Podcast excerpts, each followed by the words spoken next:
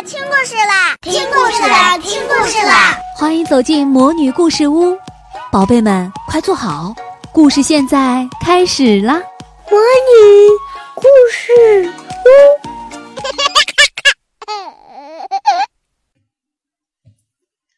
好同学雷天好。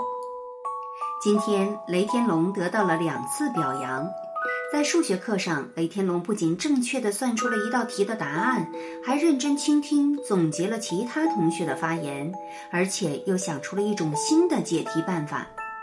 数学老师表扬雷天龙说：“你有一个数学家的大脑。”雷天龙天不怕地不怕，挨骂更不怕。可是听到这句话，他的脸竟然红了。接下来的数学课，他听得特别认真。第三节课是美术课，美术老师教大家捏泥巴。今天捏泥巴的雷天龙跟平时也不一样，他没有跑来跑去，也没有搓出小泥巴团砸人，更没有故意把泥巴蹭到别人身上，而是认认真真的捏着。结果，雷天龙捏出的不是一个泥塑，而是一组小雕塑。笑眯眯的圆太阳，一朵美丽的花长在花盆里，一只毛毛虫趴在花盆上。美术老师非常高兴，大声夸奖道：“雷天龙，你的这一组作品都非常好，尤其是这个毛毛虫，活灵活现。你真是个心灵手巧的孩子。”雷天龙咧着嘴，看看老师，又看看自己的手，嘿嘿直笑。雷天龙的出色表现，数学老师和美术老师都告诉给了班主任花儿老师。花儿老师也准备表扬一下雷天龙。第四节课是花儿老师的语文课。花儿老师刚刚走进教室，还没来得及表扬雷天龙，雷天龙就凑了上来。老师，我今天特别喜欢上学。雷天龙说。花儿老师使劲儿抱了抱雷天龙，然后微笑的看着他的眼睛，郑重的说：“我今天也特别喜欢你。”看着花儿老师的笑脸，雷天龙突然想起了这天早晨的晨诵诗：“全世界都在向我微笑。”诗的最后说：“而我只不过暗暗下了决心，从今要做个好学生。”就这样，突然间，全世界都在对我微笑。雷天龙呆呆的看着花儿老师，默默想了许久。下课时，花儿老师喊了起立，大家站起身。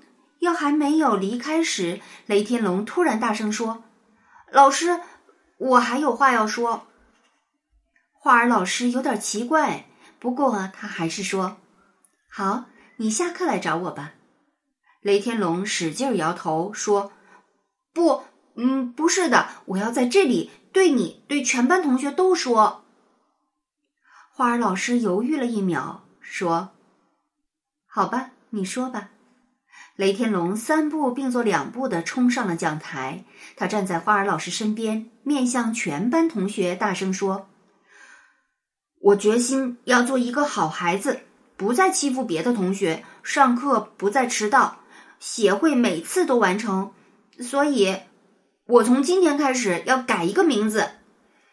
我不做淘气的坏雷天龙了，我要叫，嗯，雷天好。雷天龙说着，眼睛里泪光闪闪，胸脯也在剧烈起伏。全班鸦雀无声，所有人全惊呆了。过了好一会儿，花儿老师才回过神来，带头鼓起了掌。同学们如梦方醒，也为这个新诞生的雷天豪使劲儿鼓起掌来。牛牛一边鼓掌一边高兴地说：“雷天好，天天都好，真是个好听的好名字。”不过，就在这一天下午的体育课上，变成了雷天好的雷天龙就受到了一次强烈的打击。体育课上的自由活动时，雷天龙正好和夏美美背靠背的站着，他往后一退，就把夏美美撞倒了。夏美美的手往地上一撑，手上蹭破了一点点。他看着渗出的血迹，立刻哇哇大哭起来。体育老师赶紧走过来询问原因，夏美美哭得上气不接下气，向雷天龙指了指。体育老师非常生气，瞪着雷天龙的眼睛，简直在冒火。雷天龙正想解释说自己不是故意的，但体育老师已经开口了：“雷天龙，我就知道是你！”体育老师气得大吼了一声。雷天龙被这一声吼惊呆了，他张着嘴巴，傻傻的看着体育老师。体育老师实在是气坏了。因为之前的体育课上，雷天龙实在做过无数恶作剧，总捉弄人，甚至欺负人。这一次，体育老师新账老账一起算，把雷天龙好好数落了一顿。归根结底，一句话：雷天龙，你是个坏孩子。体育老师批评他时，雷天龙的头越垂越低。可是，当体育老师越说越生气，越说越大声，直到说出“雷天龙无药可救”时，雷天龙突然把头抬了起来。他瞪圆了眼睛，看着体育老师，从鼻子里回答了一声“哼”，然后一扭头就跑回了教室。操场上，体育老师和其他同学都你看看我，我看看你，傻了眼。亲爱的小朋友，你有没有像雷天龙这样遭受过来自老师或者爸爸妈妈的误解呢？如果你遭受了误解，你会怎样面对呢？你会用怎样的方式让大人认识到自己的错误呢？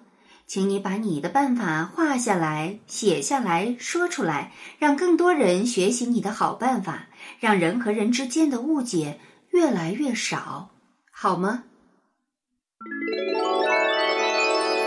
亲爱的小宝贝们，今天的故事就讲到这儿了。想听更多的好故事，欢迎你在微信公众号上搜索“魔女故事屋”，加关注来和我们做朋友。这里有更多的好故事等着你哦。我们下期再见。